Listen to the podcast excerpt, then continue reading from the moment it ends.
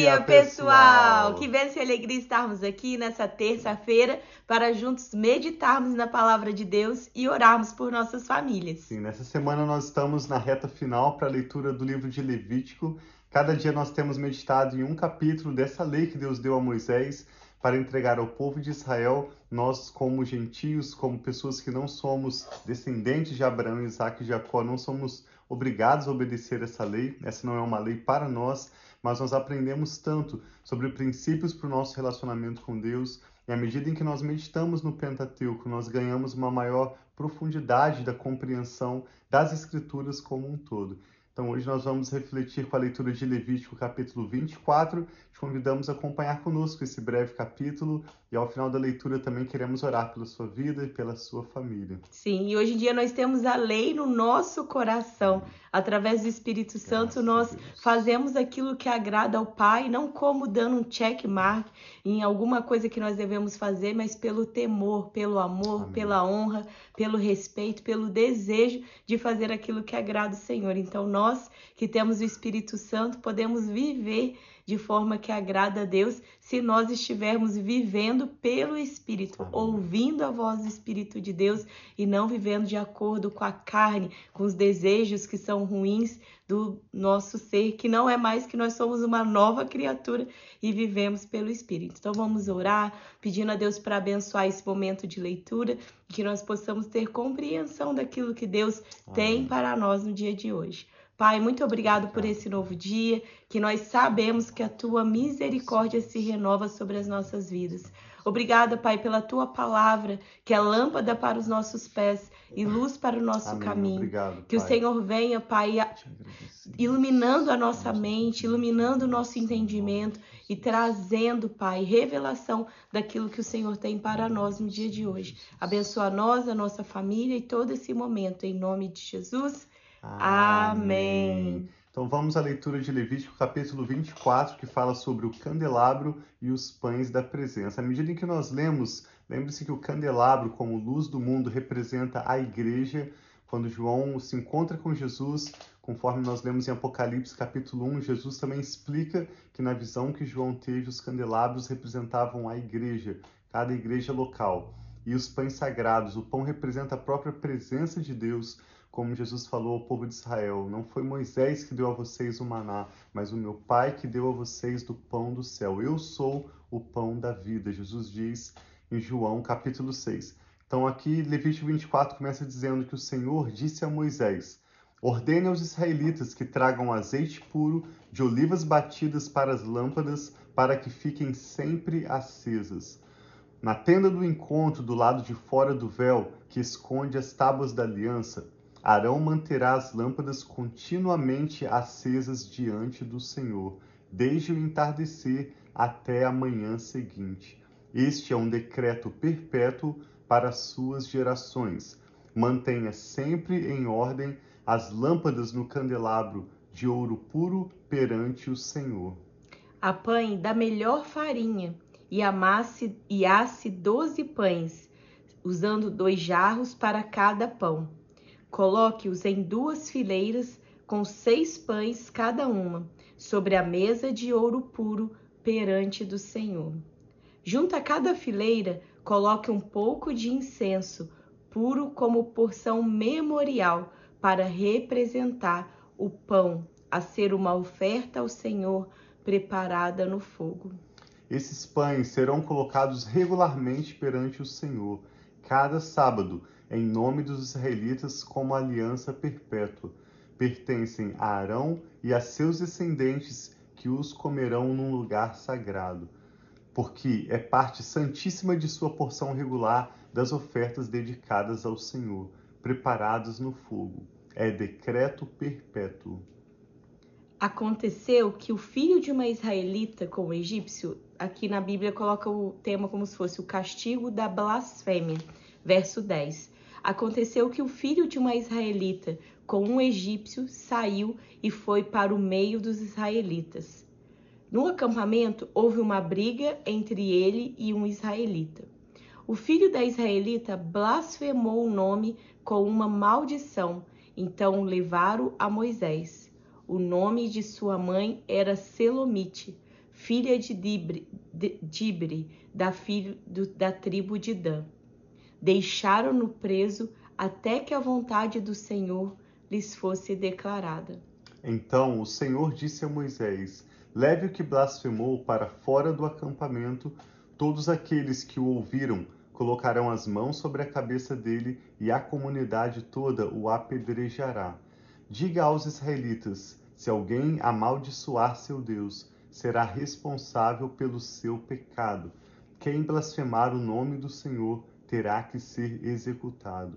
A comunidade toda o apedrejará será estrangeiro, seja estrangeiro ou seja natural da terra. Se blasfemar o nome, terá que ser morto. Se alguém ferir uma pessoa a ponto de matá-la, terá que ser executado. Quem matar um animal fará restituição por vi vida por vida. Se alguém ferir o seu próximo, deixando defeituoso, assim como fez, lhe será feito. Fratura por fratura, olho por olho, dente por dente. Assim como feriu o outro, deixando o defeituoso, assim também será ferido. Quem matar um animal fará restituição, mas quem matar um homem será morto. Vocês terão a mesma lei para o estrangeiro e para o natural da terra. Eu sou o Senhor, o Deus de vocês. Depois que Moisés falou aos israelitas, levaram o que blasfemou para fora do acampamento e o apedrejaram. Os israelitas fizeram conforme o Senhor tinha ordenado a Moisés. Nós vemos nesse capítulo a lembrança de que a cada dia as, as lâmpadas deveriam estar acesas dentro do tabernáculo do Senhor representando assim a igreja do Senhor como influência na terra, sempre brilhando a luz de Jesus. E os pães da presença que eram trazidos como uma porção santíssima, uma oferta que era dedicada para os filhos de Arão se alimentarem desses pães, eles representam Jesus, que é o nosso próprio alimento espiritual.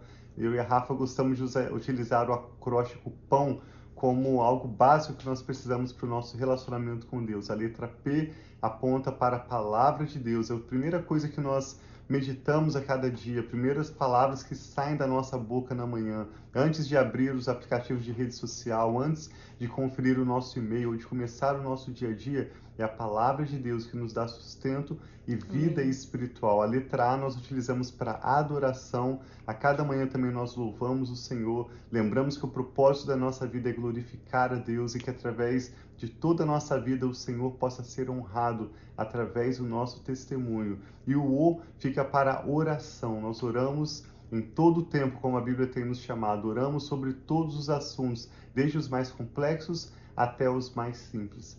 E é isso que nós queremos fazer com vocês agora. Vamos apresentar ao Senhor nossas causas de oração. Eu e a Rafa oramos desde uma vaga de estacionamento, quando nós estamos indo a um local como o centro da cidade, ou um evento que nós sabemos que vai estar mais cheio, até questões mais complexas, como a necessidade de uma cura, saúde para um membro da nossa família, ou um milagre mesmo, uma situação talvez você esteja atravessando e parece não ter saída. Sim. Quando nós oramos, as coisas mudam porque o Senhor toma nossa causa nas mãos dele. Há simplesmente uma diferença entre antes de nós orarmos sobre um assunto e depois de nós orarmos. E a diferença é que o Senhor vai tomar essa causa na mão dele e ele não vai permitir que siga qualquer rumo, mas ele vai fazer a vontade dele prevalecer.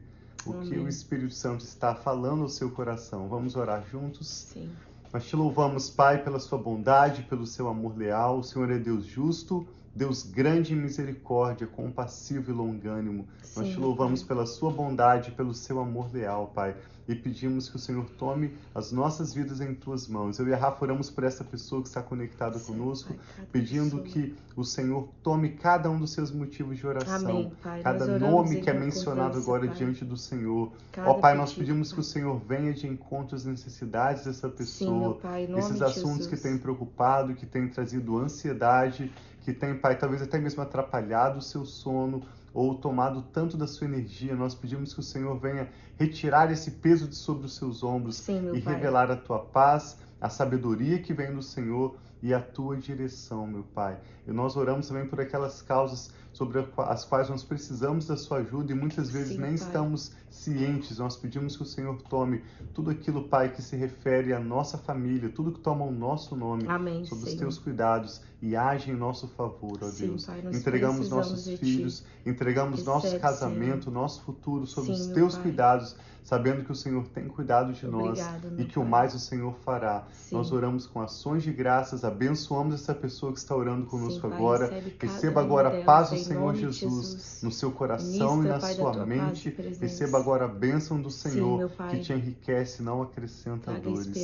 Pai, vida, nós oramos Pai, e te damos graças em nome do Senhor Jesus. Amém. Amém. Então tem dia muito abençoado Amém. e nos vemos amanhã para continuarmos. E como o Tiago disse, essa semana nós terminamos o livro de Levítico e que benção estar aqui com você, meditando nas palavras, da palavra de Deus diariamente e vamos firmes que quando nós estamos juntos nós somos mais fortes e nós podemos ir, nós podemos ir mais longe. Talvez às vezes que você tentou ler o livro de Levítico sozinho não foi muito bem sucedido ou sucedida, mas aqui juntos nós podemos ir perseverando e nós vamos conseguir, né? Amém. Passar por todo o Pentateuco, aqui juntos, Sim. meditando e declarando e aprendendo mais de Deus. Amém. O seu relacionamento com Deus e sua compreensão das Escrituras será muito elevado após essa leitura do Pentateuco. Essa é a nossa experiência e é uma alegria para nós compartilharmos o mesmo com vocês. Então, eu reforço o que a Rafa acabou de dizer, vamos persistir, vamos concluir juntos